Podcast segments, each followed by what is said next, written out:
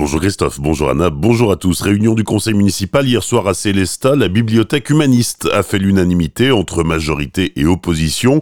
Plusieurs décisions ont été prises en lien avec ce musée unique au monde. Marcel Boer, le maire de Célestat, s'en félicite. On a délibéré sur des conventions que nous euh, mettons en place avec les amis de la bibliothèque, notamment aussi euh, pour euh, désigner les membres du comité scientifique. Il faut savoir que là, il y a des responsables de structures analogues qui travaillent dans le livre, qui viennent un peu de partout, hein, notamment sur le plan national. Donc tout ça, ça contribue effectivement au rayonnement de la bibliothèque humaniste qui maintenant, après un an de fonctionnement, eh bien, doit continuer à prendre de l'envol pour se faire connaître et pour rayonner autour de Célestin. Pour Caroline Reiss et André Cléty, ce sont des décisions qui offrent un réel rayonnement à Célestat.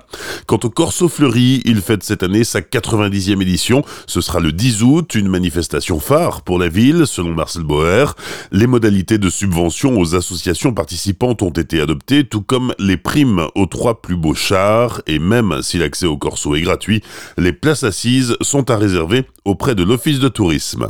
Plus polémique, l'opération OPA-ORI, le dispositif d'embellissement de l'habitat en centre-ville est à la traîne. En 2018, la municipalité s'était fixé comme objectif de subventionner 68 projets, alors que seules 19 demandes ont été déposées. Jacques Meyer, le premier adjoint, s'en explique et il reste optimiste pour 2019. C'est tout à fait exact. On a eu euh, énormément de problèmes de démarrage pour la réhabilitation des logements au niveau du centre-ville dans le cadre de cette OPA. Pour 2019, nous avons plusieurs dossiers qui vont certainement voir le jour.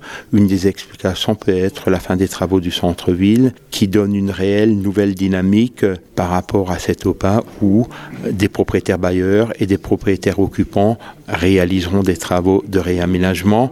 Ceci permettra aussi d'utiliser les fonds qui nous sont mis à disposition euh, au niveau de l'ANA. Les bâtiments restaurés grâce au dispositif OPA pourraient bien bénéficier d'un gain énergétique de 78%. Pour Jacques Meyer, ces logements restaurés vont attirer de nouveaux propriétaires en centre-ville. Et pour André Cléty, le résultat est à l'image de la municipalité, c'est-à-dire à la traîne. Il estime que la dégradation du centre-ville pourrait bien le vider de ses occupants. Des propos partagés par Caroline Rice, qui s'interroge par ailleurs sur les dépenses engagées dans ce programme. Enfin, cinq subventions pour sept logements ont été attribuées dans le cadre de ce programme OPA pour le renouvellement urbain dans le centre historique de Célestat pour un montant total de 17 512 euros. Dans la vallée de Villers, les éleveurs manquent de foin, ils craignent d'avoir du mal à nourrir les bêtes et ils ont déjà commencé à faucher avec près d'un mois d'avance. Ils espèrent ainsi que l'herbe aura le temps de repousser et qu'ils pourront faucher une seconde fois pour renflouer leur stock. Les fortes chaleurs de l'année dernière n'avaient pas été bonnes pour la récolte du foin. La deuxième édition du Job Dating 67, c'est ce matin dès 9h30 au stade de la Méno. Quelques 600 offres sont disponibles, proposées par les 50 plus gros employeurs d'Alsace. Une initiative du conseil départemental du Bas-Rhin et du Racing Club de Strasbourg. En tennis, Pierre Hugerbert a été éliminé par l'américain Steve Johnson de l'Open de Lyon. L'Alsacien a été battu 2-7 à 1 hier au deuxième tour.